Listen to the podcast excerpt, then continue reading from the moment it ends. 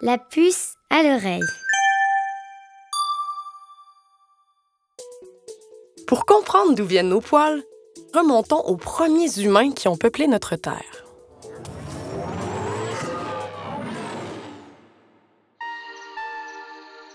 Après la disparition des dinosaures, il y a plus de 70 millions d'années, les premiers mammifères apparaissent sur Terre. Ce sont les ancêtres des animaux que nous connaissons aujourd'hui, comme les lions, les baleines et les singes. La première espèce qui se rapproche le plus des hommes et des femmes est l'Australopithèque. Elle est apparue en Afrique il y a environ 4 millions d'années et son allure pourrait rappeler celle d'un chimpanzé. Se nourrissant principalement de fruits et de feuilles, l'Australopithèque grimpe encore aux arbres et est surtout couvert de poils, de la tête aux pieds. Son poil, qui ressemble à un pelage comme celui des animaux, lui permet de se protéger des rayons du soleil, sans quoi sa peau, toute rose, aurait brûlé. Son milieu d'habitation connaît soudainement d'importantes sécheresses, et le manque de nourriture le fait progressivement disparaître. Une partie des Australopithèques parvient à survivre en se déplaçant vers des zones moins sèches. Ils changent leur alimentation, taillent leurs premiers outils et commencent à manger de la viande. Leur corps change également. Leurs jambes et leurs bras sont plus longs et on estime qu'ils peuvent mesurer jusqu'à 1,50 m. On appelle cette nouvelle espèce l'Homo habilis, apparu il y a plus de 2 millions d'années. Il marche, court, chasse et cette nouvelle dépense d'énergie le fait donc transpirer. Gêné par son poil, qui l'empêche d'évacuer la chaleur, l'Homo habilis en perd une grande partie. Tu imagines bien que le corps de nos ancêtres n'a pas changé en une nuit. C'est le fruit de millions d'années de mutations. On l'explique principalement par l'obligation des êtres vivants à s'adapter au milieu dans lequel ils vivent, ou survivent si tu préfères. C'est le principe de la sélection naturelle. Faisons maintenant un grand saut dans le temps si tu le veux bien.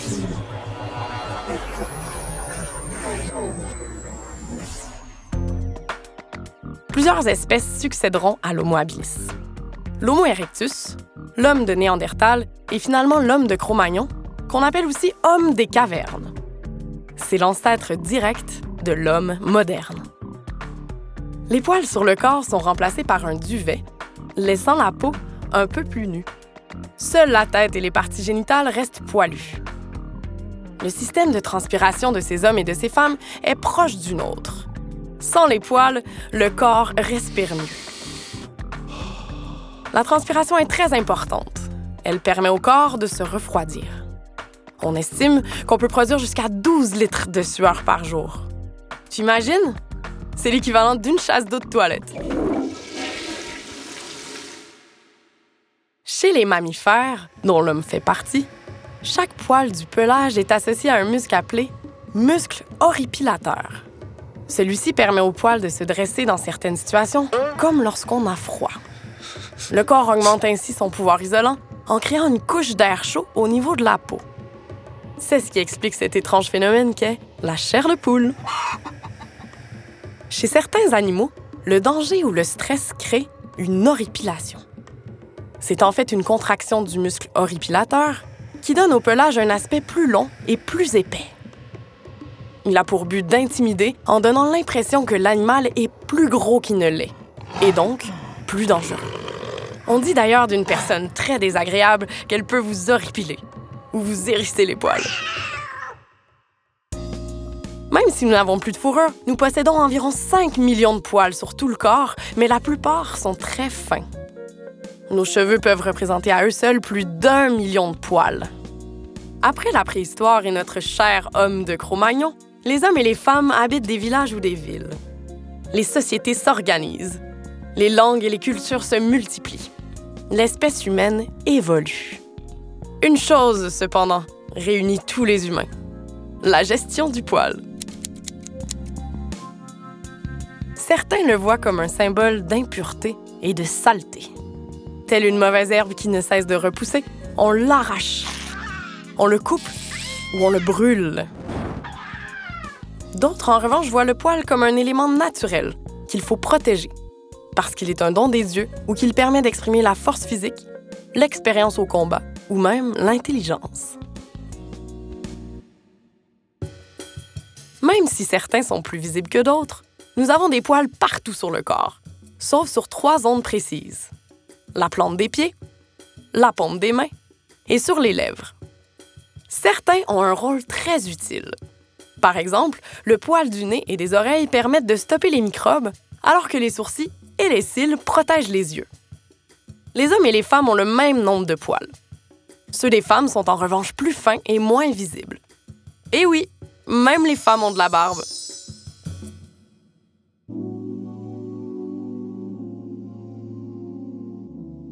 Il y a une seule différence entre tous ces poils. Leur taille. Un poil de barbe est trois fois plus gros en moyenne qu'un poil d'avant-bras et deux fois plus gros qu'un cheveu. Si on laisse pousser un poil de barbe, il peut ainsi devenir plus long qu'un cheveu et que tous les autres poils de notre corps. Un poil est composé d'une racine, qu'on appelle le bulbe, et d'une tige, qui est la partie que l'on voit. Sous la tige, le bulbe se situe à 4 mm de la peau dans l'hypoderme.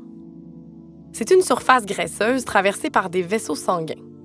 Ce sont eux qui alimentent le poil et lui apportent tout ce dont il a besoin pour pousser. Le bulbe est la partie vivante du poil.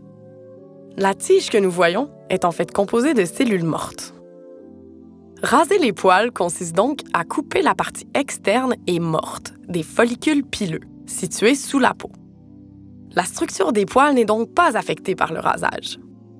Si le poil pique après le rasage, c'est parce qu'il a été coupé. Il est devenu une aiguille avant de s'assouplir en devenant plus long. Contrairement à l'idée reçue, raser le poil plutôt que de l'épiler ne le fera pas repousser plus vite. Un cheveu n'est pas éternel. Il pousse d'environ 12 à 15 cm par an pendant une durée de 2 à 5 ans. Après cette période, le cheveu tombe. On perd ainsi en moyenne entre 50 et 100 cheveux par jour. Mais ne t'inquiète pas, il repousse ensuite, jusqu'à 25 fois dans une vie.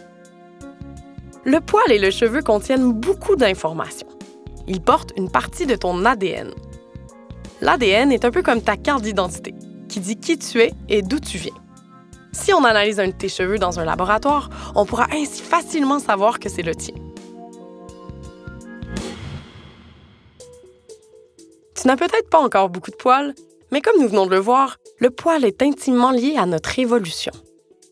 C'est un élément de ton corps qui poussera toute ta vie, même si tu le rases ou l'épiles. Le poil fait partie de ton intimité. C'est donc à toi de décider si tu veux le garder ou non, et chacun est différent.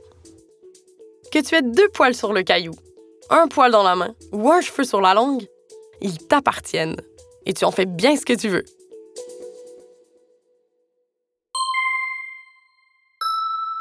La puce à l'oreille.